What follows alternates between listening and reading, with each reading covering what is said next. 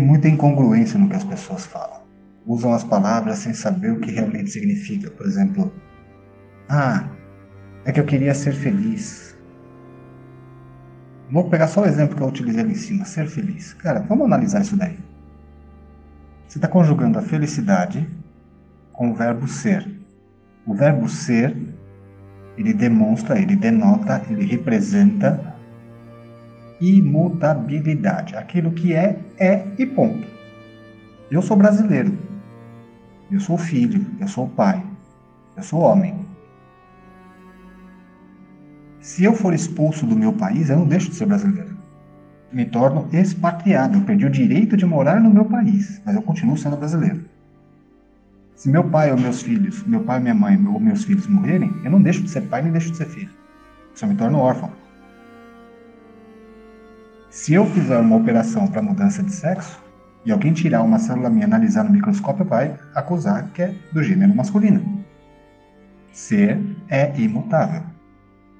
Ser feliz seria incongruente. Imagina, você é feliz, aí, Deus livre e guarde, seu pai ou sua mãe vem a óbito. Se você chorar, se você ficar infeliz devido à perda do seu parente, da sua mãe, do seu pai que seja, o ser feliz já deixa de existir. Fica incongruente. A pessoa já não se reconhece mais como feliz e balbal. É por isso que eu prefiro conjugar a felicidade no verbo estar, que, diferente do verbo ser, não representa imutabilidade, e sim transitoriedade.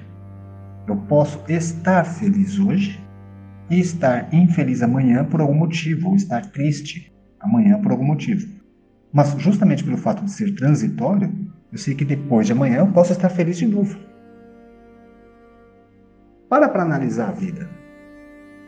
A vida não tem sentido. Buscar sentido, sentido na vida é inútil. A vida não tem sentido. A vida é, pura e simplesmente. Porém, uma das coisas que acontece com a vida é que ela é cheia de altos e baixos. São ciclos que se repetem. A vida é um ciclo, ponto. Né? Ela é um ciclo. Se repete esse ciclo. Nós temos verão, inverno, outono, primavera. É um ciclo. Então a vida é cheia de altos e baixos, como diz Mário Sérgio Cortella. A vida é sistólica e diastólica, se expande e se retrai. Isso também me faz lembrar daquela maquininha que mede os batimentos cardíacos, aquela maquininha que a gente sempre vê nos no, no seriados médicos, eh, no hospital, que seja.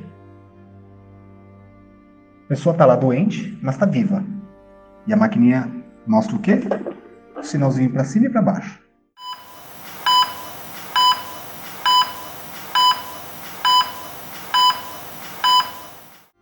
Isso mostra que há vida.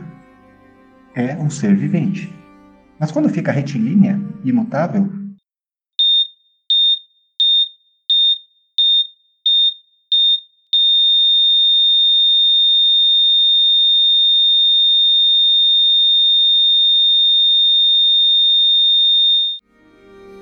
morreu. Findou-se a vida. Então, prestar atenção às palavras que utilizamos faz muito sentido, extremamente importante para que nós possamos utilizar as coisas no dia a dia sem é, obter resultados diferentes daquilo que imaginamos inicialmente.